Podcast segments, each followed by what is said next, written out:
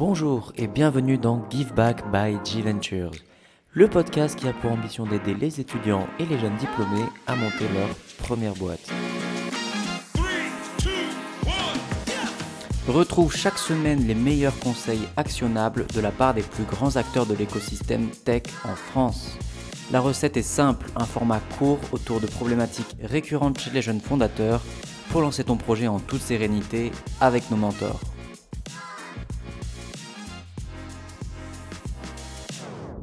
Bonjour à tous. Euh, alors aujourd'hui, j'ai le plaisir de recevoir Valentin Richard, qui est notamment euh, passé par The Family et qui était anciennement CEO de Coup d'État. Salut Valentin. Salut. Comment tu vas? Merci de recevoir, c'est le plaisir. Bah, écoute, ça va super, tranquille. Eh bien, écoute, c'est un plaisir. En plus, on va parler de, choses vraiment passionnantes aujourd'hui. Ce que je te propose dans un premier temps, c'est de te présenter euh, un petit peu à la communauté avec plus de détails. Alors, me présenter à la communauté. Bah, moi, c'est Valentin. Euh, je suis un, entrepreneur, un designer et un créateur de contenu euh, qui, est, qui, est, tombé dedans un peu, un peu petit. Et euh, ça fait un moment que je que, que j'ai pas parlé de, de, sujets un peu plus entrepreneuriaux comme ça. mais la plupart, s'il y a des gens qui me connaissent, la raison pour laquelle tu m'as invité, c'est parce que justement j'avais fait cette expérience chez, chez The Family avec la création de, de Coup d'État. Et donc, Coup d'État, on était une, une plateforme d'éducation à l'entrepreneuriat. Et donc, euh, moi, j'ai fait pas mal de vidéos sur des sujets, notamment produits, et donc qui sont un peu euh, au centre de mes réflexions de designer et qui se, qui se mélangent. Quoi. Donc, euh, j'ai vraiment ces trois casquettes-là, entrepreneur, designer et créateur. Et donc, tout mon travail est vraiment à, à la croisée ouais, de la, la, création de contenu, la création audiovisuelle et euh, je suis un vrai gros fan de design et notamment de, game design. Et donc en fait, euh, j'aime beaucoup l'idée de développer des produits que les gens euh, bah, vont utiliser et qui vont améliorer la vie des gens, de faire une vraie différence comme ça. C'est mon travail de designer, tu vois. Et après, tu as le, travail d'entrepreneur qui est comment on crée des organisations qui combinent plusieurs humains pour accomplir des tâches ensemble, qui est une, une des, disciplines les plus importantes de notre ère, je pense, qui a, le plus d'impact en fait euh, sociétalement. Et donc c'est des sujets euh, dont, je suis, dont passionné et qui j'espère que je pourrai vous partager deux trois trucs dessus, quoi. Voilà. Carrément, ben merci pour ces informations. Et justement, je pense que ça, va être très intéressant de, mêler un petit peu ces, trois dimensions. Alors, ce que je te propose, c'est de rentrer directement euh, dans le vif du sujet. Pour situer un petit peu le contexte, Aujourd'hui, on va essayer de voir un petit peu comment construire un produit que les gens adorent, ou en tout cas dans les premiers mois euh, de la construction euh, d'un produit from scratch. Euh, il y a plusieurs concepts intéressants que je voudrais évoquer avec toi, notamment la feedback loop aujourd'hui. en partant du principe, peut-être qu'on est en train de bâtir un projet sur un petit groupe d'early adopters, voir un petit peu justement comment on va pouvoir utiliser cette communauté pour itérer sur son produit. Et pour commencer, naturellement, euh, la question que je voudrais te poser un petit peu, ce serait c'est quoi un early adopter? En tout cas, en termes de, de courbe d'adoption, et justement, c'est quoi même une courbe d'adoption euh, réellement? Bah, alors, la courbe d'adoption, c'est un concept euh, qu'on utilise beaucoup dans le milieu des, des startups pour, pour montrer un peu, enfin, pour découper en fait les différentes catégories de personnes qui vont utiliser le produit ou le service qu'on vend au fur et à mesure du temps et au fur et à mesure qu'on récupère des parts de marché. Donc j'ai pas les chiffres bien en tête, mais bon, globalement, tu as un truc de... Tu as 1% d'innovateurs qui sont des gens qui sont vraiment là que au départ. Genre, en fait, ils sont intéressés quasiment que par le fait que ce que tu proposes est nouveau. Euh, et puis ensuite, tu vas avoir 3 euh, et quelques pourcents qui sont des early adopters, donc qui eux aussi sont intéressés par le fait que ce soit nouveau, mais aussi euh, par le fait que bah, ça va leur amener quelque chose dans leur vie, quoi. Et puis après, tu vas aller dans l'early majority. Donc là, un, plus gros, euh, une plus grande catégorie de personnes qui vont en fait utiliser ton produit bah, parce que bah, tu commences à conquérir le marché et que ça commence à, avoir un vrai impact sur un plus grand nombre de gens. Puis ensuite, tu as la late majority. Et puis, enfin bref, tu vois, tu as, compris quoi? Tu as cette espèce de courbe euh, en forme de cloche qui dit qu'au début, bah, tu vas aller euh, proposer ton produit ou ton service, et surtout s'il est nouveau, à un petit nombre de personnes. Et donc, empiriquement, dans le milieu entrepreneurial, tu as un peu cette, notion de conquête, tu vois, de dire euh, je vais aller à la conquête du marché, je vais essayer de récupérer le plus de parts de marché possible. Euh, et donc, ton objectif, ça va être de passer par ces étapes-là parce que tu peux pas griller les étapes. En fait, tu peux pas aller directement à la conquête d'une euh, early majority qui représente une énorme part de marché avec un produit qui ne correspond que à des early adopters. Et donc, je pense que c'est pour ça que, que, que tu, tu, qu'on parle de ça aussi. C'est parce qu'en fait, cette phase de démarrage, euh, elle est souvent pas mise en lumière. Euh, bon, on en parle beaucoup, hein, je pense maintenant dans les podcasts, etc. Ouais, Il y a quand même beaucoup de contenu sur Internet euh, où, où, on en parle, mais en fait, quand tu te, quand tu t'inspires et que tu veux entreprendre, tu as vite tendance à regarder des gens qui sont, qui sont, qui ont des boîtes déjà plus grosses, qui ont des, qui ont des, des, succès déjà plus importants, et donc je pense que c'est, il faut, il faut parler de ces phases-là parce qu'en fait, en plus, elles sont hyper marrantes et elles sont hyper, euh, hyper dynamiques et elles ont un côté euh, aventure euh, qui, qui, est, qui, est, hyper intéressant. Quoi. Donc ouais, ouais, avec plaisir pour discuter de tout ça. Super, en tout cas c'est très clair. Pour rebondir là-dessus, en quoi pour toi c'est fondamental d'échanger avec ces personnes très tôt dans le projet? Bah, En fait, si tu veux, le truc c'est que quand tu entreprends, donc que tu veux, là on va partir du principe qu'on veut créer un produit, tu vois, mais quand tu entreprends, ton but c'est de proposer quelque chose qui va rendre la vie des gens meilleure. Et la seule manière que tu as de rendre la vie des gens meilleure, c'est de faire quelque chose, de leur donner, et ensuite de vérifier que ça rend bien leur vie meilleure, tu vois. Et donc, tu n'as pas le choix, en fait, que de te confronter à leur avis, à leur opinion sur ce que tu proposes. Parce que bah, si tu le fais pas, en fait, tu es en train de faire un truc qui est que pour toi. Et je pense que c'est bien aussi. Je pense que c'est quelque chose que, que, avec lequel j'ai beaucoup expérimenté ces trois dernières années, euh, depuis que j'ai quitté Coup d'État notamment, et que je me suis euh, un petit peu mis en retrait par rapport à, au milieu entrepreneurial, tu vois, c'est que j'ai expérimenté plus du côté euh, invention, donc faire des produits pour moi, tu vois, et tester des trucs, et me marrer, et juste euh, euh, crafter des choses que pour moi, mais ça n'a rien à voir avec ce que tu fais quand tu crées du produit ou ce que je fais maintenant quand je suis en train, je suis en train de remonter quelque chose, tu vois. Euh, tu es obligé de te confronter parce que en fait, tu, tu, dois, tu, dois, tu dois pouvoir observer la façon dont les gens interagissent avec ce que tu crées. Et ça rend le truc réel, en fait. La façon dont tu, enfin, la façon dont les gens réagissent, le fait de s'exposer au fait que les gens utilisent ton produit, etc., ça rend la chose réelle.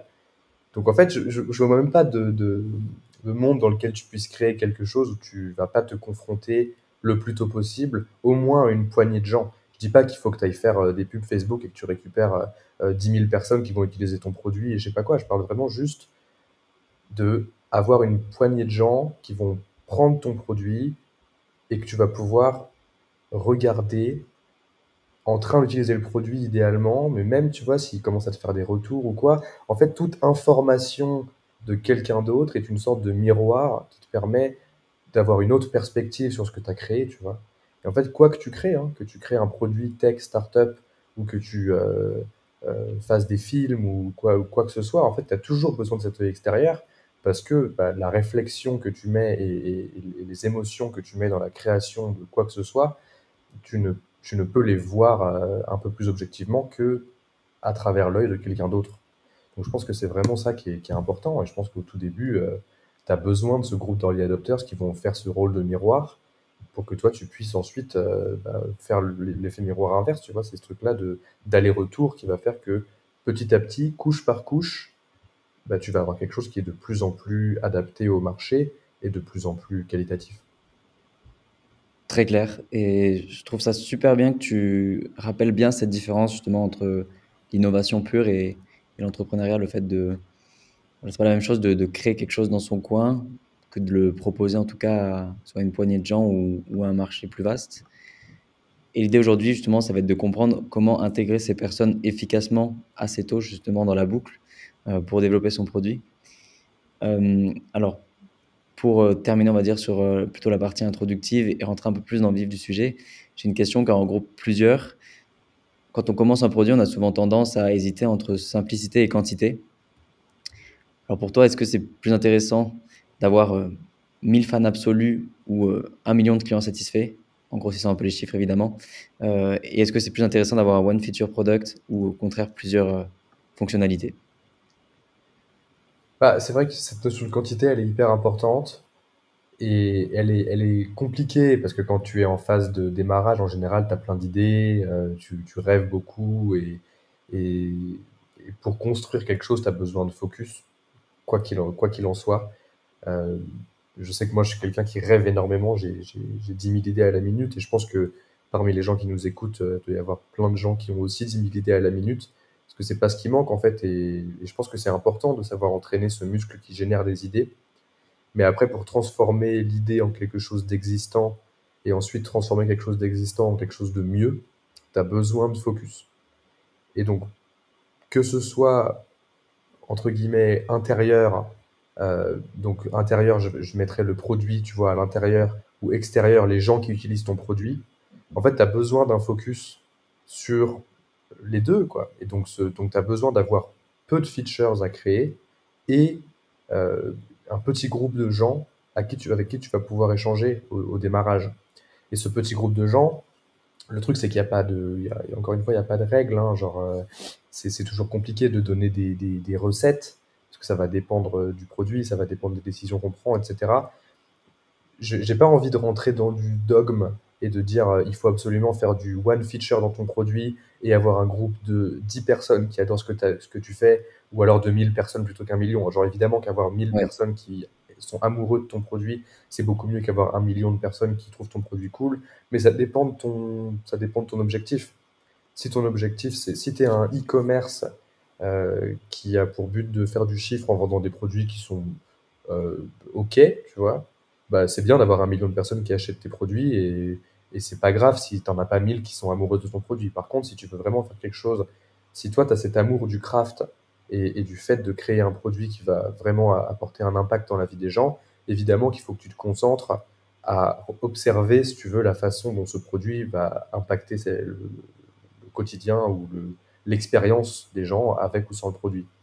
Donc je pense que oui, genre au début, moi, mon focus, il est toujours, heu, bah, d'avoir un tout petit groupe de personnes, de leur montrer très rapidement, heu, des prototypes, des choses, de leur mettre quelque chose entre les mains et puis ensuite de voir si elles aiment ou pas et en fait, le le le fait d'arriver à un point où tu as, allez, une poignée de personnes, disons 100 personnes, tu vois? C'est déjà beaucoup. c'est déjà beaucoup. Heu, si tu tu peux monter à 1000 évidemment, c'est c'est encore mieux, tu vois? Mais c'est encore une phase après. Si tu veux arriver à 100 personnes qui trouvent que ce que tu fais, c'est trop cool et qui sont vraiment ultra contentes, heu, de de pouvoir utiliser ton produit, de pouvoir utiliser ton service, c'est déjà un travail gigantesque et c'est un travail qui est déjà marrant à effectuer, en fait. Parce que, heu, c'est un travail qui est purement manuel, où, heu, tu vas crafter tes trucs tout petits, tu vas montrer des trucs un peu pétés aux gens, les gens, ils vont te faire des retours et toi, tu dois lire un peu entre les lignes pour comprendre, ce qu'ils en pensent, pour comprendre est-ce que ça leur sert ou pas. Il y a un travail un peu introspectif de comprendre est-ce que, est-ce que j'écoute, heu, leurs retours uniquement par ego ou est-ce que j'écoute leurs retours parce que je veux vraiment des informations qui vont me permettre de nourrir, bah, ma réflexion et ma création, tu vois? Heu, tout ça, c'est un travail qui est vraiment, hem bah, hyper intéressant, qui est un travail presque d'artisan, surtout au démarrage, tu vois?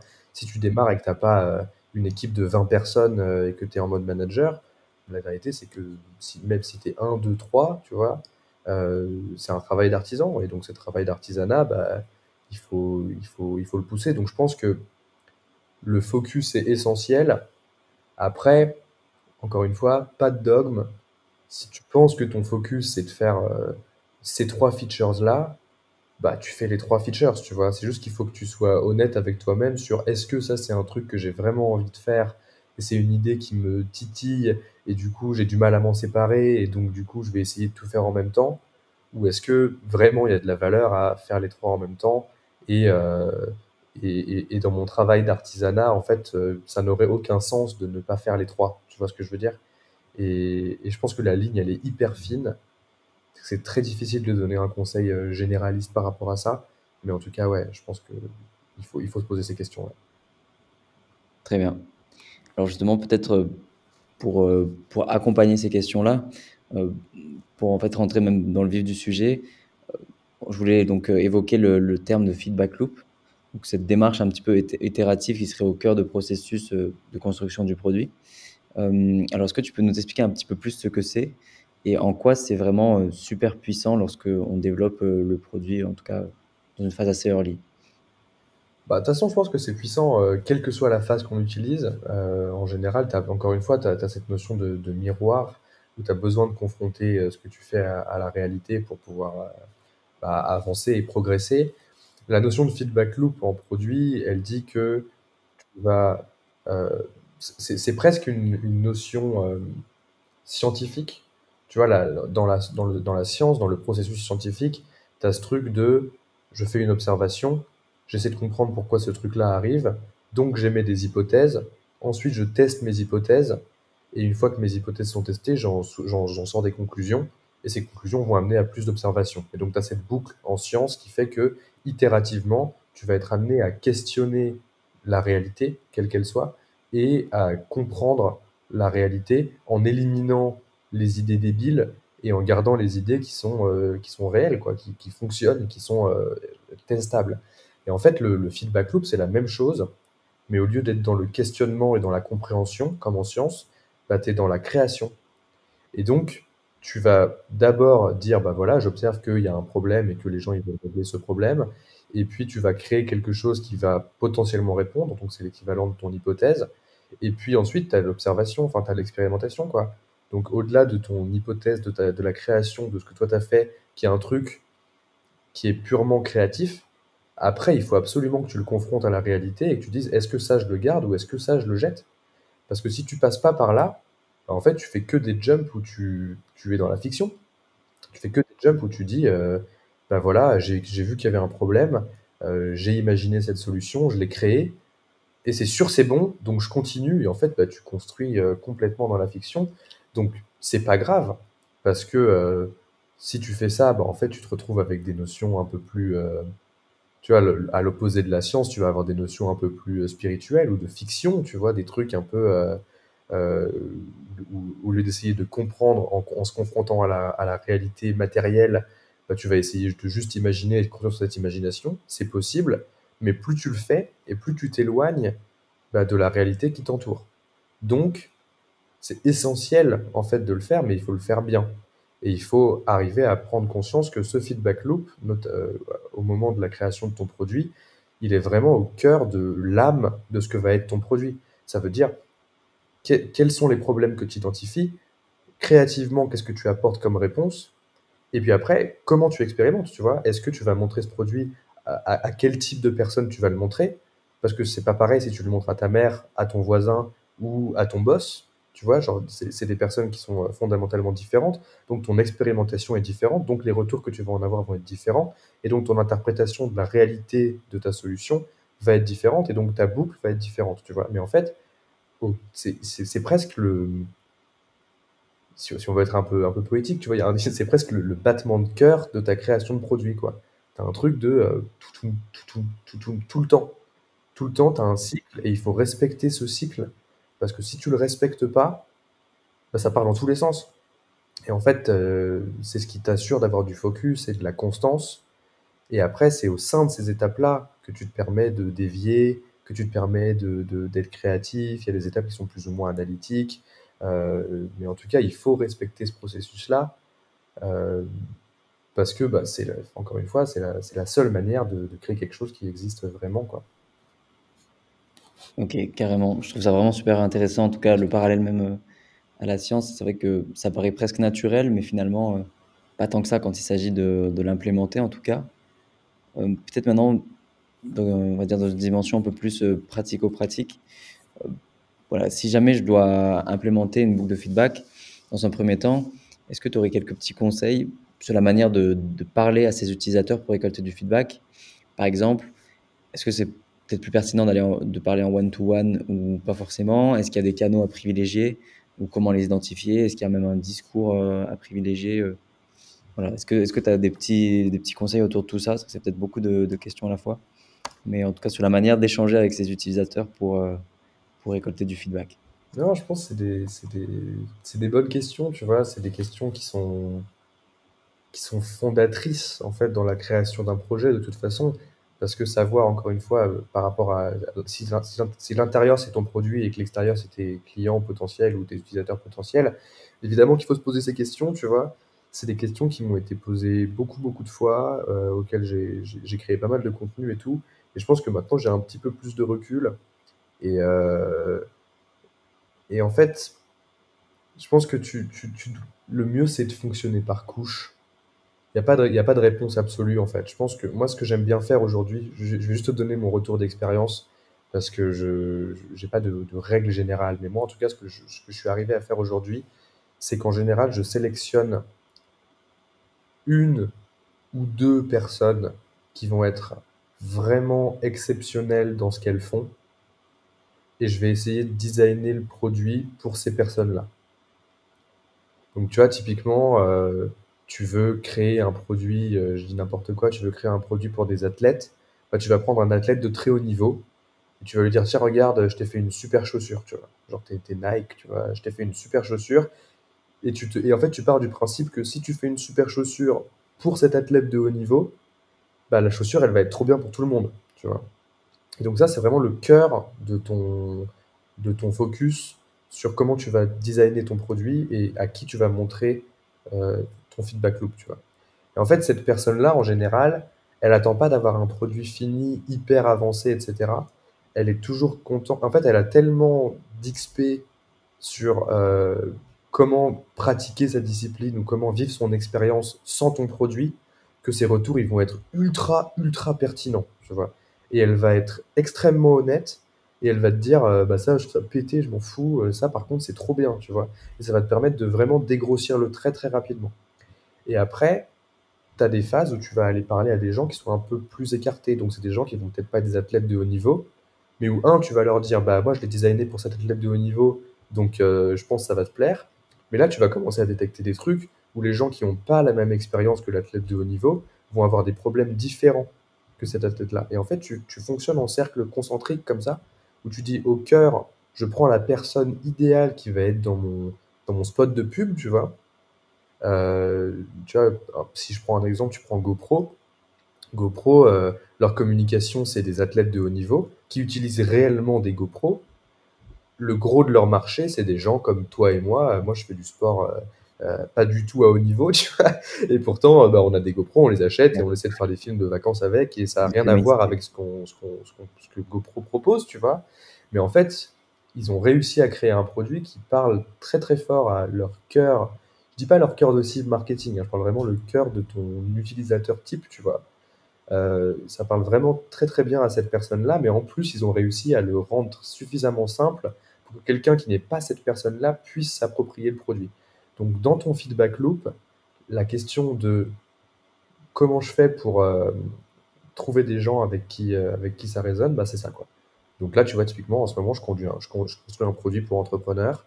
Heu, bah, je travaille de très, très près avec une des meilleures entrepreneurs que je connaisse et quand elle me fait des feedbacks, bah, ça tabasse, tu vois? Genre, c'est trop bien et en fait, tu trustes à fond le feedback que tu reçois parce que, bah, tu es pas en mode: «Ah ouais, mais en fait, le problème, c'est que, cette personne-là, elle a pas, heu, elle cette info-là, elle l'a pas, machin». Non, genre cette personne-là, elle a toutes les infos qu'il faut. Maintenant, si elle, elle te fait elle te fait ce feedback, c'est qu'en fait, il est pertinent. Et donc, heu, quand tu vas l'amener à quelqu'un qui a pas les infos et où tu vas montrer ces parties-là du produit qui ont été designées pour cette personne, les gens, ils vont peut-être même pas te poser la question, mais ils vont te poser d'autres types de questions et mais au moins ta fondation, elle sera centrale et elle sera faite pour des gens qui enfin, pour moi, j'ai envie de travailler pour ces gens-là à la base, tu vois? Donc ouais, ça, c'est un peu mon expérience, quoi. Très clair.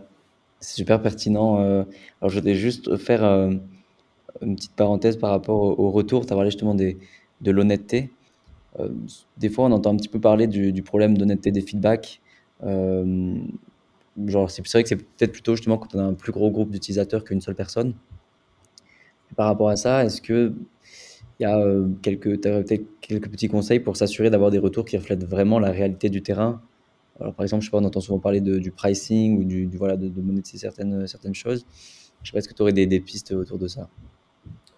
C'est intéressant, c'est intéressant parce que je pense que ça va ça va se coupler un peu avec ce que je viens de dire sur le la sélection des personnes avec qui tu fais du feedback, tu vois? Parce que je pense que quand tu démarres, il peut être très facile de voir le feedback comme une attaque. Tu vois? Quelque chose qui va être, heu, ça ça peut être douloureux de recevoir du feedback. Moi, je sais que j'ai aussi pris du temps pour travailler sur justement ces aspects émotionnels et d'ego, etc., qui venaient se mettre vachement en travers de mon travail. surtout en tant que designer, en fait, tu es obligé de, d'apprendre une certaine forme de résilience pour recevoir des, pour être en mesure de recevoir des feedbacks qui vont être pertinents et, progresser, tu vois. Et je pense que quand tu de l'autre côté de la barrière, de voir le feedback comme une, euh, une agression presque, qui est, qui, est, qui, est, qui, est, normal en fait, hein, c'est un des trucs que, qui sont une réaction normale chez l'humain. Quand tu passes de l'autre côté de cette barrière, tu te rends compte que le feedback, c'est du travail. Et en fait, tu demandes aux gens de travailler pour toi. Genre, savoir faire un feedback constructif, un feedback qui a de la valeur à quelqu'un, c'est dur.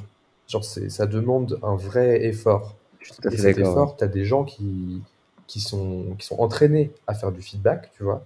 Je pense que c'est un, un, peu un job de. Tu vois, quand tu es manager, bah, tu dois apprendre à donner du feedback correct. Euh, quand tu es euh, coach, tu dois apprendre à faire du feedback correct. Tu vois, il y, y, a plein de métiers dans lesquels on t'apprend à faire du feedback. Donc, s'il y a des métiers où le skill principal, c'est de savoir faire du feedback, bah, demander du feedback à quelqu'un, bah, c'est lui demander de travailler pour toi.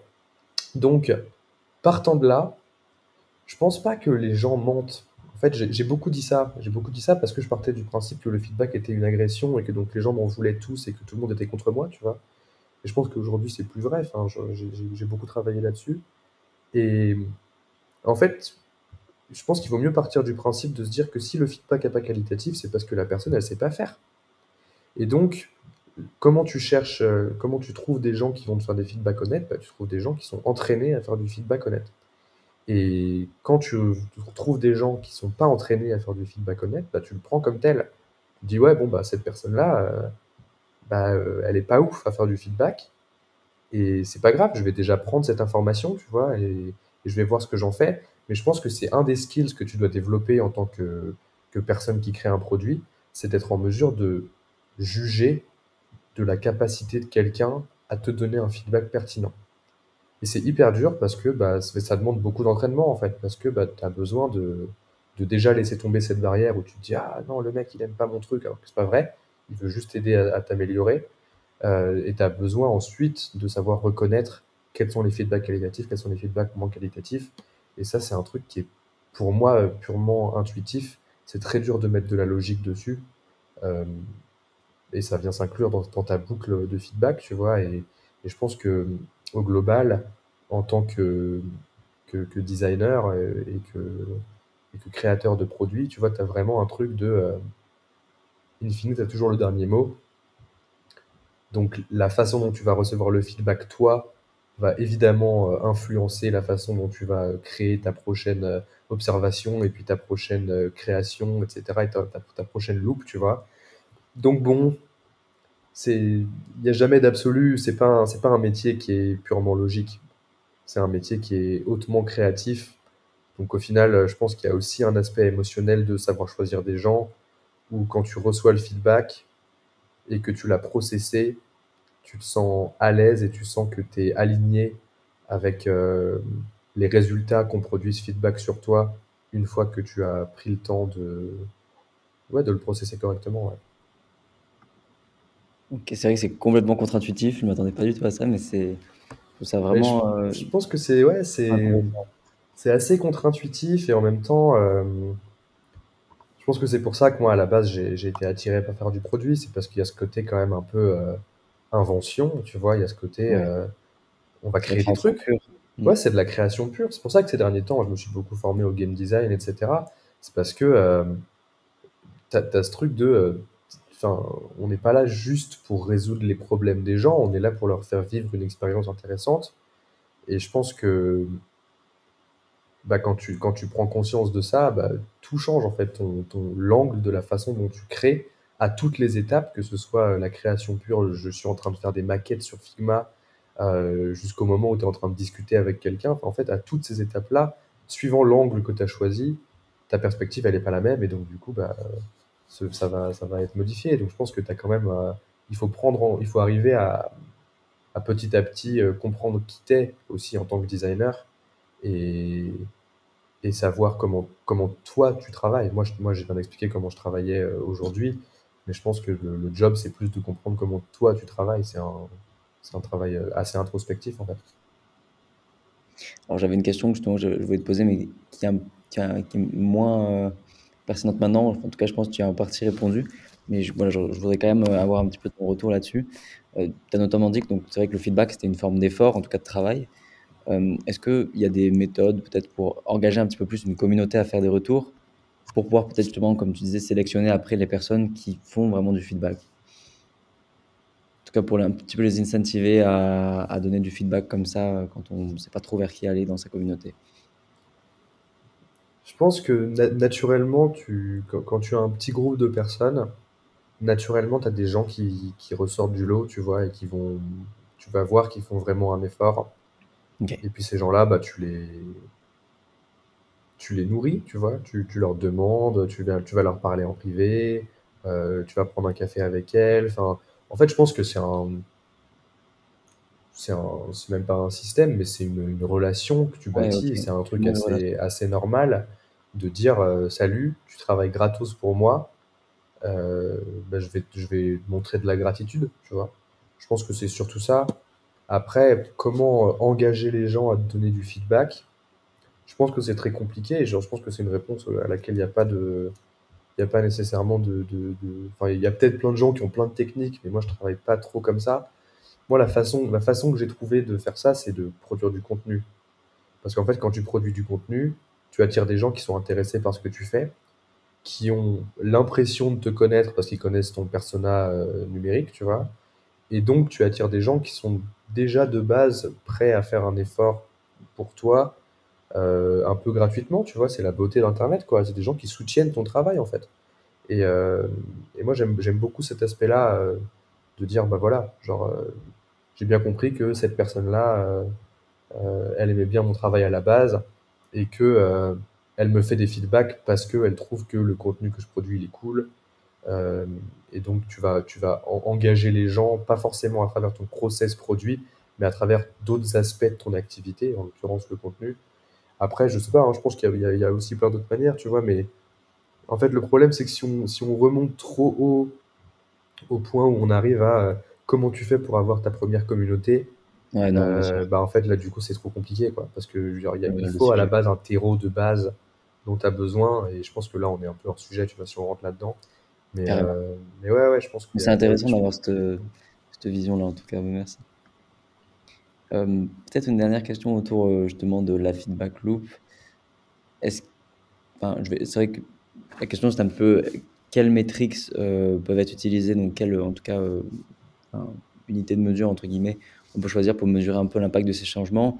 Je pense que c'est un peu compliqué aussi de répondre de manière générique, mais peut-être est-ce que tu pourrais nous expliquer un petit peu comment choisir les bonnes métriques euh, pour, euh, vraiment pouvoir comprendre l'impact des modifications que tu vas faire euh, dans, le premier, dans un premier temps? Bah écoute, je, dans toute ma réflexion de, ces derniers temps, je n'en suis pas encore arrivé là exactement, tu vois. Donc d'expérience de, de, ce que j'ai fait, j'ai donné beaucoup de conseils en ligne, notamment sur la création de métriques qui sont très alignés au business, tu vois. Genre, en gros, euh, à, la base, tu as quelque chose qui est, euh, bah, j'ai un business, il faut que je le fasse tourner, il faut que je rentre de l'oseille, donc il faut que j'ai des gens qui soient actifs. Et donc, tu as toutes ces notions de funnel art, tu vois, acquisition, activation, rétention, euh, referral, revenue, tu vois, où donc tu as vraiment un truc où d'étape en étape, tu vas essayer de faire passer les gens d'un stade où ils te connaissent de zéro à un stade où ils vont te donner de l'argent, tu vois. Et donc, les métriques, elles découlent de ça, automatiquement. Et en fait, ça, c'est un aspect euh, très business. Euh, ouais, c'est ça, c'est du growth. C'est l'aspect très business du produit, en fait, qui est le. C'est, la growth, quoi. C'est comment tu engineers la croissance. Par contre, quand tu rentres dans une notion de créer un produit que les gens vont kiffer et qui n'est pas engineer uniquement pour faire de la croissance, mais qui est engineer aussi pour générer de l'émotion chez les gens, pour générer une expérience intéressante, etc. Bah là, tes métriques, elles vont être beaucoup plus, beaucoup moins évidentes d'un coup, tu vois. Parce qu'en fait, tu vas prendre des décisions arbitraires. Encore une fois, tu vas rentrer dans une notion de je crée du produit parce que je veux y mettre quelque chose d'émotionnel. Et si tu veux y mettre quelque chose d'émotionnel, bah, tu vas prendre euh, des décisions qui sont à toi. Tu vas, prendre des, tu vas faire des parties pris. Et donc, bah, c'est là qu'il va falloir réussir à trouver des métriques qui sont alignées sur le parti que tu prends. Donc si tu dis, moi je veux que euh, dans cette, je veux que cette feature-là que je suis en train de développer dans mon produit, euh, elle amène telle, euh, telle nouveauté émotionnelle et donc qu'elle engage les gens plus, bah, tu vas pouvoir regarder peut-être l'engagement suite à l'utilisation de cette feature, tu vois. En fait, y a, je trouve ça, je trouve ça compliqué en dehors de la growth de donner des métriques très simples parce que au final, quand tu rentres dans cette notion d'expérience et de création d'expérience, etc., le, le, le, meilleur truc que tu puisses faire, c'est observer un panel de, de je dis de joueurs parce que moi c'est devenu mon vocabulaire, mais d'observer un panel d'utilisateurs le plus large possible pour euh, bah, en tirer des conclusions, tu vois, et dire ok, bah, là sur 20 euh, personnes que j'ai regardé utiliser mon produit, j'ai observé que bah, y en a tant qui l'utilisent de cette manière-là, ils m'ont tous parlé de tel truc, euh, mais je les ai vus utiliser telle autre chose, etc. Je pense que c'est important de, de pouvoir faire des observations comme ça, encore plus que de définir des métriques, tu vois.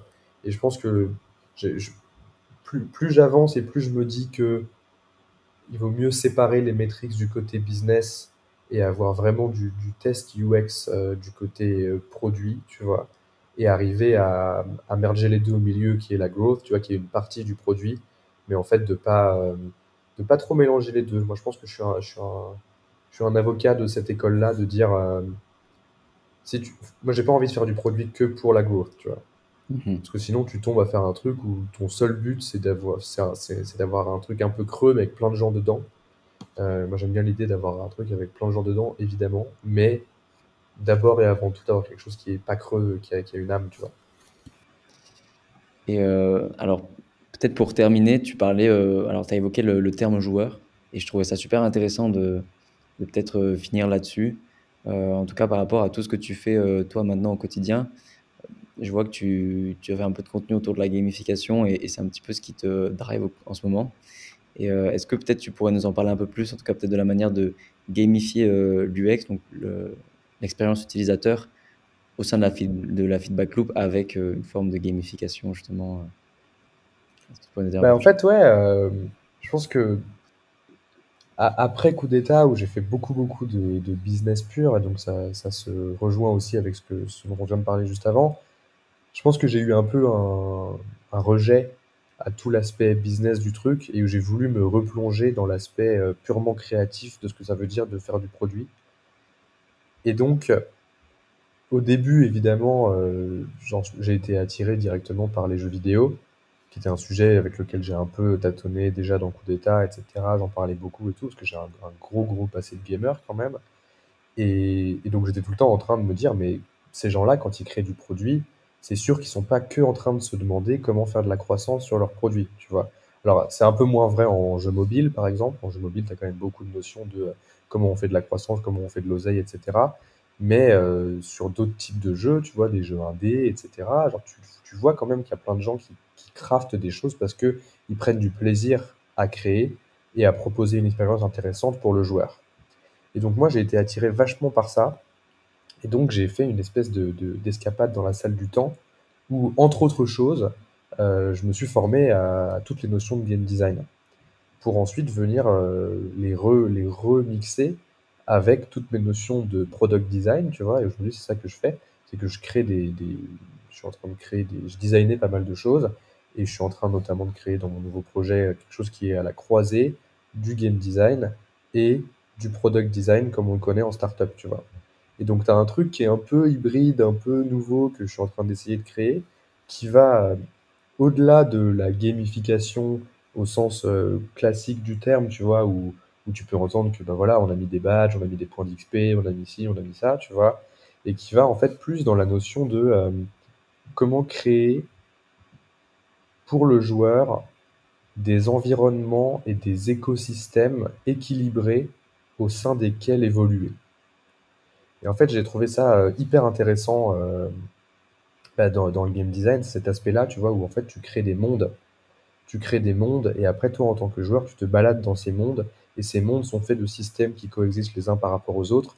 Donc tu vas avoir euh, des animaux, tu vas avoir des, des, des, personnages non joueurs, tu vas avoir des bâtiments, tu vas avoir tout un tas de trucs en fait qui existent sans le joueur. En, en tout cas théoriquement, tu vois, genre en, termes de design, ils existent sans le joueur. Et après, le joueur vient et il a ce qu'on appelle de l'agency en game design et il vient interagir avec cet environnement, tu vois. Et je pense que, en plus, ça, ça, ça venait de des réflexions qui, qui allaient dans le sens du Web3, des métaverses, etc., tu vois, où on, rigolait avec ma copine l'autre jour parce qu'on disait, euh, on, disait un article qui, était titré euh, C'est trop cool parce que les gens qui font des métaverses ont enfin compris que ce qu'ils faisaient, c'était des jeux vidéo. Et en fait, c'est ça, tu vois. Genre, si tu veux faire un, bon métaverse intéressant, euh, tu peux pas faire juste un truc creux où c'est joli et il y, a des chapiteaux et je sais pas quoi, euh, et terminer, tu vois. C'est comme si on te donnait euh, GTA 5, mais qu'il n'y avait pas de mission et rien à faire, et qu'il y avait juste un joli environnement, un joli paysage, et voilà. Ce serait pas du tout intéressant. C'est une boîte vide, ouais, exactement. C'est une superbe boîte vide, mais c'est une boîte vide. Et donc, du coup, en fait, tout le game design, c'est comment tu fais pour créer euh, ces systèmes-là et comment faire en sorte que euh, l'expérience du joueur soit hyper intéressante, hyper interactive et hyper profonde. Et la deuxième chose, donc en, dehors de, cette, de, cette, euh, de ce paradigme-là de design qui est très différent, la deuxième chose, c'est que euh, tu crées pas uniquement pour résoudre un problème, comme on peut l'apprendre en product design, en startup, tu vois. Tu crées vraiment pour que la personne passe un bon moment. Parce qu'en fait, euh, jouer à GTA, euh, ça résout un problème de j'ai besoin d'être euh, entertain, tu vois, mais c'est tout. Genre, la vérité, c'est qu'en fait, tu fais, faire des choses aux gens. L'autre jour, on jouait avec ma copine, encore une fois, à Link's Awakening, qui est donc un remix d'un des premiers Legend of Zelda, qui, est, une grosse série de Nintendo, pour les gens qui sont pas gamers. Et en fait, c'était trop marrant parce qu'on parle à un personnage, il me dit, euh, donc il te dit, est-ce que tu pourrais me ramener euh, une bouteille d'eau euh, du shop du coin, tu vois. Donc tu fais, ok, vas-y, je cherche une bouteille d'eau. Et donc tu lui ramènes sa bouteille d'eau, donc le mec, tu bosses pour lui, tu vois. Et il te dit, ah, merci beaucoup, pour te remercier, est-ce que tu pourrais aller faire cet autre truc et donner cette lettre à la personne, tu vois. Et j'ai tilté, j'ai rigolé, ce que je disais, c'est marrant, parce qu'en fait, ce gars-là, il considère que me donner du travail dans le jeu, c'est une récompense. Et en fait, je trouve que c'est hyper intéressant parce que, encore une fois, tu vois, avec toutes les, toutes les tous les questionnements autour des produits, des réseaux sociaux, du fait que quand le produit est gratuit, c'est toi le produit, le fait qu'on travaille pour les réseaux sociaux, la décentralisation, etc., etc., je pense que c'est important de prendre conscience que tes utilisateurs travaillent pour toi, de la même manière qu'ils vont te donner du feedback au début, bah, progressivement, ils vont, ils vont aussi euh, alimenter euh, ton produit, enfin, ça dépend de ce que tu crées, tu vois, mais dans, les, dans des produits tech euh, à user-generated content, bah, les gens, ils travaillent pour toi. Donc, se poser toutes ces questions-là, c'était essentiel et les réponses, elles sont déjà dans le game design. Elles sont déjà dans la façon dont les gens créent des jeux vidéo parce qu'ils ont compris dès le départ que quand tu jouais à un jeu vidéo, tu venais pour faire des choses qui t'étaient pas demandées à la base, tu vois. Tu viens pour qu'on te donne des tâches, mais on te donne des tâches qui sont hyper intéressantes à faire. Et donc, euh, si tu veux, c'est un peu ça les, grandes explorations autour du produit et, du game design. Après, bon, ça va prendre des formes qu'on va découvrir petit à petit quand je vais commencer à développer les trucs, tu vois, que ce sera un petit peu plus concret et un petit peu moins juste une thèse. Mais, euh, mais en tout cas, ouais, c'est des choses avec lesquelles j'ai pas mal euh, expérimenté. J'ai beaucoup euh, discuté avec des gens. On a, on a, on a, on a, on a tâté du petit projet à droite à gauche pour voir ce que ça pouvait donner, etc. Et là, je me suis posé de, de manière un peu plus euh, concrète sur un projet qui est euh, comment faire pour permettre aux gens de créer leur boîte comme s'ils jouaient à Age of Empire. Donc, tu as vraiment un truc de euh, bah, est-ce que le, le, le, software de collaboration de demain, c'est pas un truc où en fait tu peux juste venir poser des bâtiments et ton équipe dans ta boîte, elle vient et elle joue à un jeu, tous ensemble, tu vois, qui pour moi bah, c'est la, la façon qui va, qui va de faire de l'entrepreneuriat et de faire de la collaboration, même de manière générale, bah, qui m'intéresse le plus, cet aspect euh, très libre, très décentralisé, avec des process hyper bien foutus, qui, où, les process en fait ne, ne reposent pas uniquement sur l'humain et sur le fait que tout le monde a bien le process dans la tête, mais que le process soit dans la tech et mmh qu'après le travail soit dans la, dans la tête et dans le cœur des gens, tu vois. Moi, c'est ça qui m'intéresse. Donc après, voilà, c'est des sujets qui sont encore euh, assez embryonnaires. Donc euh, je vais pas m'éterniser dessus. Mais en tout cas, je pense qu'en tant que product designer, s'il y a des gens qui, ont, qui nous ont suivis jusqu'à la fin de ce podcast et qui ont, qui ont écouté un peu tous, toutes ces, tous ces petits tips et ces retours d'expérience que j'ai pu donner, je pense qu'il y, a des, y a des choses à aller apprendre chez les gens qui font des jeux. Genre vraiment très très fort. Genre, et c'est maintenant. Il y a un vrai changement qui est en train d'être opéré dans la façon dont on construit des produits. Et je pense que les réponses, elles sont là. Elles sont dans la, dans l'apprentissage et la collaboration avec les, avec les gens de ce milieu-là, qui nous est un peu étranger quand on vient des startups et, et qu'on et qu'on est nourri au contenu euh, VC, euh, au contenu, euh, tu vois, où on, on, parle beaucoup de croissance, etc. Je pense que si on arrive à faire un truc qui est à la croisée des deux, on peut faire quelque chose de vraiment cool, quoi. Eh ben, merci beaucoup. En tout cas, je pense qu'on peut finir là-dessus. Et je trouve ça super intéressant, cette, cette approche. Est-ce que peut-être il y a des réseaux sur lesquels on peut te suivre pour les gens qui seraient intéressés de voir un peu ce que ça peut donner et bah, il y a ma chaîne YouTube. Ma chaîne YouTube, c'est Waltin. Donc moi, mon, mon, nom de mon gamer tag, c'est Waltin, un peu partout. Donc il y a ma chaîne YouTube et puis il y a mon LinkedIn, Valentin Richard. Euh, c'est là que je, publie le plus. Et après, euh, petit à petit, il va y avoir du TikTok et de l'Insta et tout ça. Mais là, on n'y est pas encore. C'est aussi très embryonnaire. J'ai fait une, une, grosse pause et là, je vais reprendre tout doucement. Et donc ouais, YouTube, LinkedIn. Euh, vous êtes les bienvenus. Euh, on cherche des gens bienveillants pour rejoindre le mouvement de créer la tech de demain. Trop cool. Eh ben, merci encore. Et puis, euh, en tout cas, à, très bientôt. Ouais, à très bientôt. Merci. Merci d'être resté jusqu'à la fin. Mais avant de partir, si tu es jeune diplômé ou étudiant qui souhaite monter sa startup ou qui est en train de créer son projet entrepreneurial, tu peux bénéficier d'un accompagnement sur les premières étapes de création et sur la phase de levée de fonds en me contactant directement sur LinkedIn Paul Terrasson du Vernon ou la page G-Ventures également sur LinkedIn. Bon courage et à très vite.